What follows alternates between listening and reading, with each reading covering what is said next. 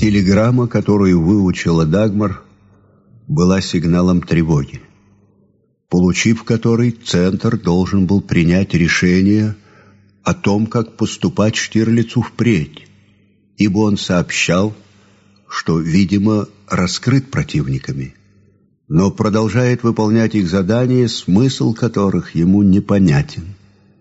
Он просил начать встречную игру, но предупреждал, что вся информация о переговорах на Западе, которую он сейчас передает в Центр, хоть и соответствует действительности, но тем не менее организована Мюллером так именно, чтобы первой ее узнавал не кто-нибудь, а Кремль.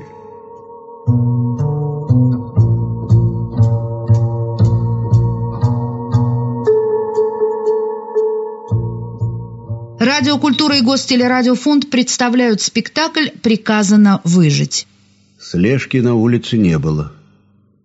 Штирлиц завез Дагмар домой, пообещал вернуться через полчаса и поехал в тот район, где жил радист. То, что сейчас за ним не следили, родило в нем абсолютное убеждение, что его первое посещение явки известно Мюллеру. Радист встретил его радостно и передал ему шифровку центра. Дайте еще более расширенную информацию. Кто стоит за переговорами с Западом после того, как Вольф был дезавуирован? Где проходят переговоры? Фамилию хотя бы одного участника.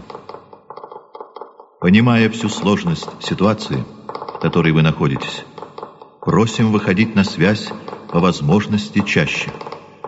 Алекс. Штирлиц передал радисту шифровку, написанную им только что. Она была первым шагом в рискованной и сложной контр-игре. Дагмар Фрайтек, которую я переправляю завтра на пароме в Швецию в 19.04, служит Шелленбергу по идейным соображениям. Для вас она может исполнять роль маяка, светить тех людей, с которыми ей предписано общаться. Необходимую сумму франков, которую вы должны перевести на мой текущий счет в Ассансионе, отправьте в тот банк, который назван вами в Мадриде. Юстас. Последняя фраза, так же, как и слова об идейности Дагмар, была главной в игре – Пассаж о перечислении денег в Асунсьон не был заранее оговорен с центром, но смысл этих слов будет разгадан руководством. К Дагмар в Швеции подсядет человек из Москвы, и она на словах передаст ему то, что должна передать. Он, Исаев, решил поверить ей до конца. Однако Дагмар ничего не передала тому человеку, который действительно был отправлен в шведский порт на встречу с нею. Паром ждали три полицейские машины и карета скорой помощи. Дагмар вынесли на носилках. Она была мертва. Полиция обнаружила на стакане, в котором был яд, отпечатки пальцев человека, не проходившего по картотекам Интерпола. Из этого стакана пил Штирлиц, когда провожал Дагмар в каюту первого класса. И это было зафиксировано людьми гестапо. Как только Штирлиц и Дагмар вышли из каюты на палубу прощаться, туда, в первый класс, проскользнул быстрый маленький человечек из спецгруппы Мюллера. Стакан этот взял с собою. Туда будет влит грамм смертельного яда. Таким образом, Штирлиц, если он решит бежать из Рейха, будет передан в руки Интерпола в любом уголке земного шара, как садист и убийца. Однако на завтра, ровно в назначенное время, от уже несуществующей Дагмар из Стокгольма на имя Штирлица поступила телеграмма о начале работы с окружением Бернадота. С самим графом контакт невозможен, ибо он только что инкогнито выехал в Рейх на встречу с высшими чинами для обсуждения условий перемирия на Западном фронте.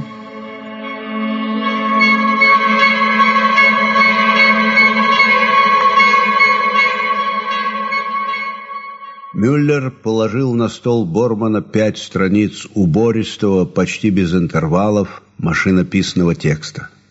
В этих пяти страницах Мюллер собрал и обобщил данные прослушивания разговоров Гудериана и Гелена, которые велись его службой последние дни по просьбе Бормана. Думаю, этого более чем достаточно, Рейхслейтер.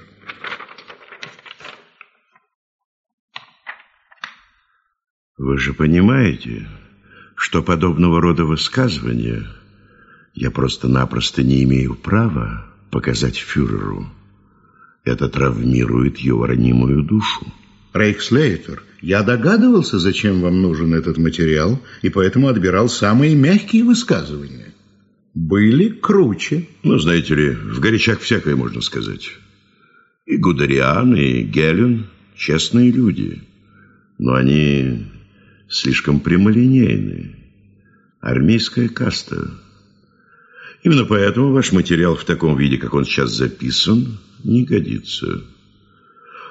Пожалуйста, подготовьте на полстранички э, такого примерно рода данные. Гелен должен выразиться в том смысле, что ему необходим отдых. Он не в силах более выносить постоянных бомбежек и что если их изнуряющий грохот не слышен в бункере, то он в Майбахе живет на пределе своих сил. Э, по-моему, логично, не находится? Вполне. Ну, а что касается Гудериана, то пусть он скажет, что мечтает, после того, как его подлечат, вернуться в окопы. Танковые сражения мастером которых он себя считает, обеспечат нам победу в предстоящих боях. И пусть он скажет, но весьма уважительном тоне, что постоянные размолвки с Кейтелем, особенно Иодлем, не дают ему возможности проявиться как военачальнику. Именно такого рода разговор состоялся у Гадериана с рейхсфюрером. Это я посоветовал ему именно так говорить с Гиммлером. Думаю, фюрер на днях поручит Гудериану поехать в штаб группы армии Висла и вручить Гиммлеру приказ о том, что с него слагается командование. Вы полагаете, что разъединение Гиммлера с армией приведет к еще большей изоляции? Лишит реальной силы? Мюллер... Хочу дать добрый совет на будущее. Никогда не показывайте тому, кто станет вашим шефом, что вы умеете просчитывать его мысль на порядок вперед.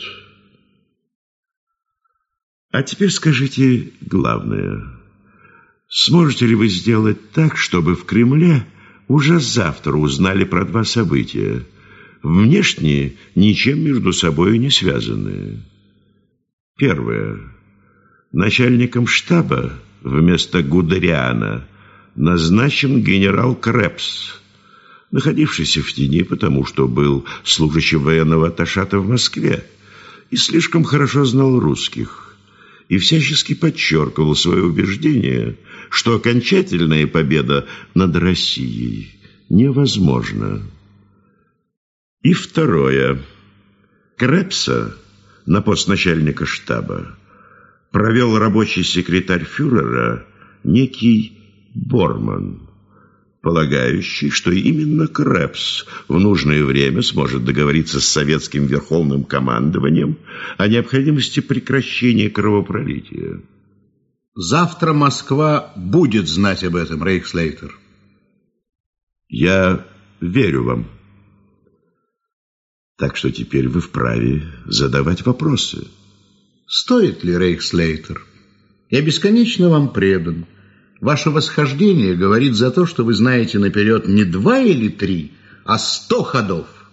И рассчитываете их так, что всякое сотрясение воздуха моими недоумевающими словесами может помешать вам держать нити плана в едином клубке замысла. Что-то вы заговорили, словно Шелленберг. Слишком витиевато, а поэтому подозрительно. Каждый человек всегда норовит хоть в чем-то взять реванш, если отдает себе отчет, что в главном, то есть в уме, реванш невозможен. Вот я и начал заливаться по-соловьиному. Не сердитесь. Ответ убедителен. И, наконец, две последние позиции, Мюллер. Сделайте так, чтобы ваша служба получила тревожный сигнал из Флетсбурга, с морской базы гросс-адмирала Денница, по поводу того, что на борту подводной лодки особого назначения ведутся недопустимые разговоры среди офицеров флота. И начните там работу. Договоритесь с вашими людьми, обслуживающими подводный флот, чтобы они согласились на введение в экипаж пятерых ваших наиболее доверенных коллег. Пусть они едут туда немедленно. До свидания. Вы свободны.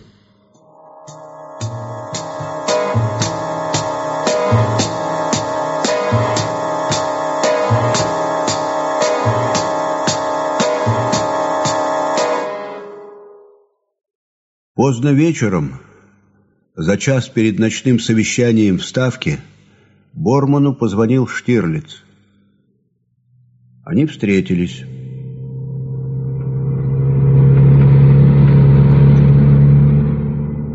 Через два дня в Генеральном консульстве Швеции в Любике рейхсфюрер Гиммлер снова встретится с графом Фольком Бернадотом. Эти сведения абсолютны и я счел своим долгом сообщить вам об этом немедленно. Спасибо. Если бы я не верил вам и не имел возможности поручить проверить такого рода факт, я бы счел это бредом. Не за границей, а здесь, в Рейхе. Немыслимо. Вы сообщили об этом Мюллеру? Нет. Сообщайте теперь ему обо всем, Штирлиц. Чем дальше, тем мне будет труднее уделять вам время. Вы же понимаете, как серьезна ситуация. Доверяйте Мюллеру. Он получил на этот счет мои рекомендации.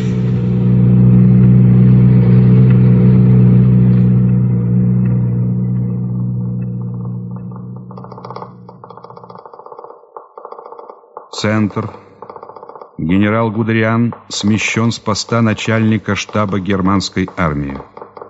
Его преемник Ганс Крепс, в прошлом оказавшийся в опале, потому что, по словам Мюллера, был чрезмерно уважителен по отношению к русским. Юстас. Юстасу.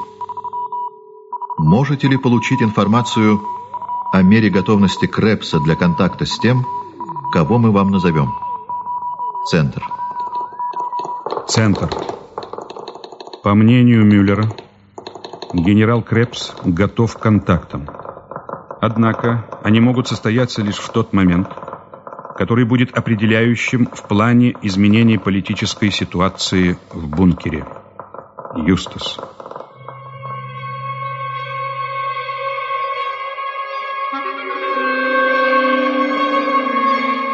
Мюллер долго изучал последнюю шифровку, отправленную Штирлицу его центром. Рисовал замысловатые геометрические фигуры. Почему на этот раз Штирлиц не назвал фамилию Бормана в связи с Крепсом, а упомянул лишь мою? Я же ему определил этот узел вполне определенно. Он же не мог не понять меня. Отчего же он отправил в их центр такую осторожную информацию? А если он ее растягивает? Он же постоянно требует сообщений, куда и когда переведены деньги на его счета. Хм. С Дагмар все было сработано отменно. Шифровки от нее будут идти такие, в каких мы заинтересованы.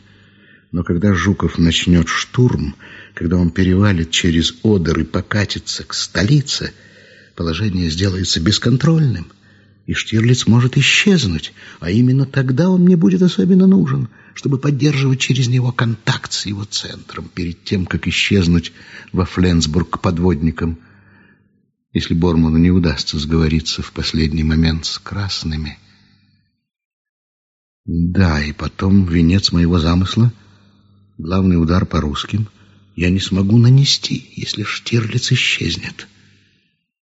А, он просто-напросто не имеет права исчезнуть, потому что тогда моя вторая ставка на Запад окажется битой, там же не принимаются пустыми руками. Ха, прагматики. Ладно, стоп. Итак, первое.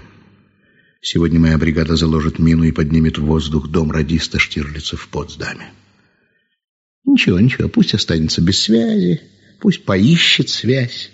Это всегда на пользу дела. Пусть немножко понервничает. Второе.